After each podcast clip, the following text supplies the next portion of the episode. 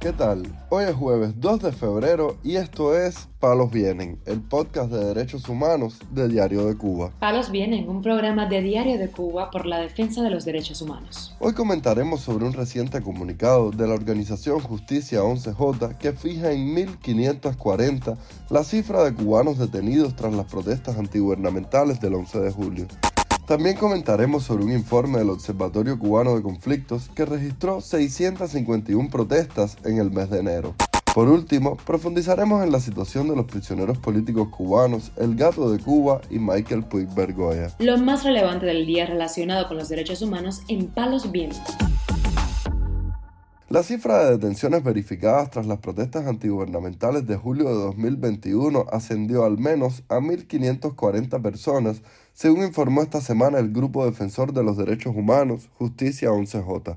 En los últimos días hemos incorporado 13 nuevos nombres de personas detenidas en el contexto del 11 de julio, para un total de 1.540 explicó la organización en sus redes sociales y añadió que de ellas 675 permanecen en detención y 730 han sido juzgadas. Las cifras que se han podido verificar solo representan un subregistro de las cifras reales de detenidos que únicamente podrán ser obtenidas con la mediación de instancias internacionales que reclamen información transparente, exigiendo al Estado cubano el cumplimiento de normativas internacionales, tratados, pactos y acuerdos de diálogo político advirtió el grupo de activistas en un informe publicado en conjunto con el Centro de Asesoría Legal Cubalex. Mientras tanto, organizaciones opositoras cubanas anunciaron que preparan una recogida de firmas para exigir una ley de manifestación en la isla, según un comunicado del Consejo para la Transición Democrática en Cuba, difundido en las redes sociales. La iniciativa, impulsada por integrantes de un amplio sector de la oposición y la sociedad civil, impulsará la recogida de 10.000 firmas ciudadanas para lograr que sea incluido en el cronograma legislativo de este año de la Asamblea Nacional del Poder Popular el debate y la consiguiente aprobación de una ley de manifestación una petición amparada en el artículo 61 de la Constitución cubana, según la nota difundida este miércoles en Facebook por la organización opositora de Frente.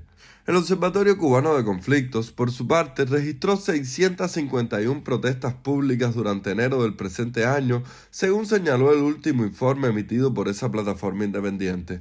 De acuerdo con la organización, en enero de 2023 tuvieron lugar en Cuba 651 protestas públicas, de las cuales 393 fueron espontáneas y 258 como parte de campañas permanentes. Las protestas registradas en la isla incluyeron cuestionamientos individuales y colectivos al gobernante Miguel Díaz Canel y el primer ministro Manuel Marrero, de las 651 protestas ocurridas en enero, 284 estuvieron relacionadas con derechos políticos y civiles, de las cuales 149 se enfocaron en diversas formas de represión contra opositores, presos políticos, periodistas y activistas de la sociedad civil, mientras que 367 fueron originadas por demandas de derechos económicos y sociales.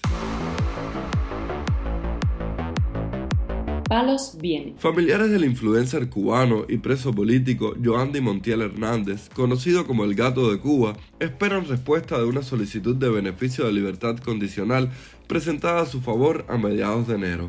Su padre, Lázaro Montiel, dijo a Radio Televisión Martí que presentó el recurso a favor de su hijo porque éste cumple su condena en el mes de abril. Yo le presenté la tercera libertad condicional y entonces el campamento también se la presentó en el mismo campamento. Ellos abonaron y ya se la pidieron porque él termina sus dos años en abril y entonces a ver si la aceptan. Este es lo último que tenemos. Ese recurso, pero hará exactamente. Yo la presenté, pero me, dije, me dijo el abogado que no, eso no puede haberse elevado todavía porque ya el campamento la había puesto, hará más o menos una cuestión de, 20 días más o menos. Y en el mismo campamento, según ellos me explicaron ahí, Iván me explicó, el mismo campamento puede sugerir la libertad porque, bueno, ya está en el tiempo, ya le está pasado como tal, ¿me entiendes? Entonces ellos mismos se la, se la presentaron, o sea, le, la mandaron a la fiscalía presentando que ya el hombre ya tiene buen comportamiento, ¿me entiendes? Eso es lo que estamos esperando, que deben darse ahora a partir del 15, el 20 de febrero, si se la dieron, se la aceptaron, debe salir. Prácticamente todos los días, todos los días me puede llamar. Lo veo bastante contento en el sentido, pero al mismo tiempo él mismo está, tiene mucha presión, porque allá adentro cualquier cosa que pase adentro, tú sabes, le pueden decir hoy, eh, revocar la sanción, entonces estamos erizados con ese problema. El influencer cubano fue sentenciado a dos años de prisión por el tribunal del municipio de 10 de octubre, en La Habana,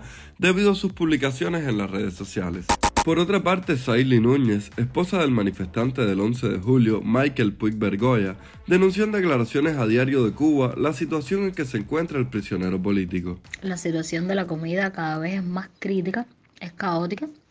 En mi caso, como bien ya he dicho, al no poder asistir a las visitas, cuando voy a la visita conyugal, es que le llevo su llamado saco, mm, que es con sus cosas de alimentación.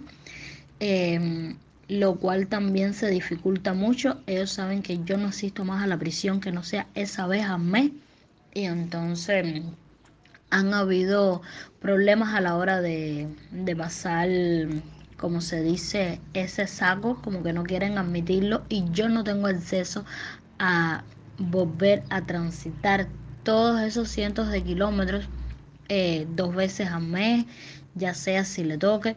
Es decir, que lo dificultan todo y la situación es caótica. Pues Bergoya fue detenido el 12 de julio de 2021 por haber participado en las protestas pacíficas del día anterior en la localidad de Wines, Mayabeque.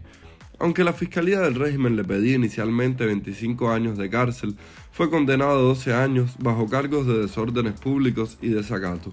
No conforme con esa condena, el régimen le sumó dos años más a Puig Bergoya, encontrándose ya en prisión, tras acusarlo de desacato al jefe de la prisión de Quibicán, el primer establecimiento penitenciario donde estuvo.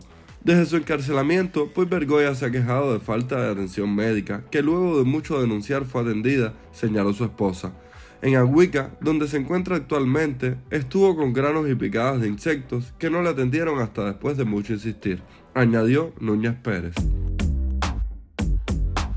Palos Vienen, un podcast de derechos humanos de Diario de Cuba con la producción y conducción de Mario Luis Reyes. Muchas gracias por acompañarnos este jueves en Palos Vienen, el podcast de derechos humanos de Diario de Cuba. Pueden escucharnos en DDC Radio, Spotify, Google Podcast, Apple Podcast, Telegram y SoundCloud.